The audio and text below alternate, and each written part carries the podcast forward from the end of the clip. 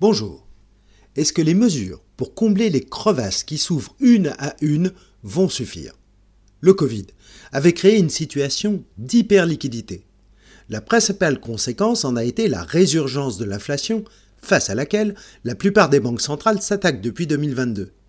Et la hausse des taux directeurs se poursuit, puisque l'inflation est toujours élevée, 8,50 en zone euro par exemple contre 8,6 en janvier.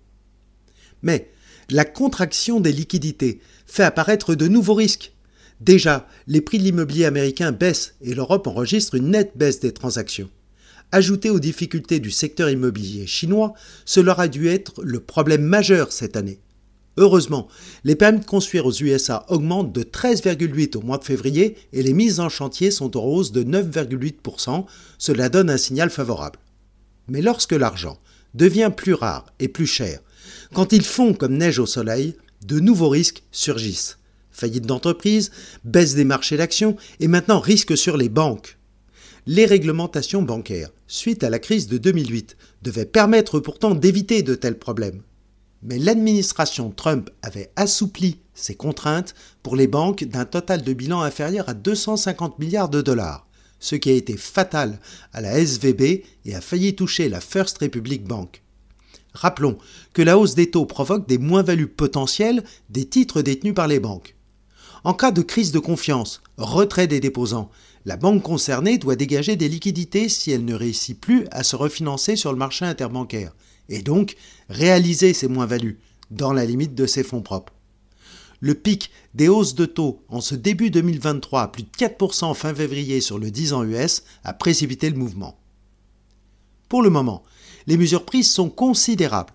Intervention politique quasi immédiate du président Biden, mise en place de garanties pour les déposants, injection de liquidités massive de la Fed.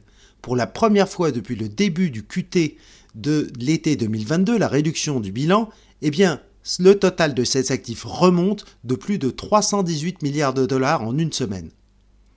Intervention de la BNS pour prêter 50 milliards de francs suisses à Crédit Suisse dépôt d'un collectif de 11 grandes banques américaines de 30 milliards de dollars chez First Republic. Discours de la BCE que de nombreux observateurs qualifient de raisonnable.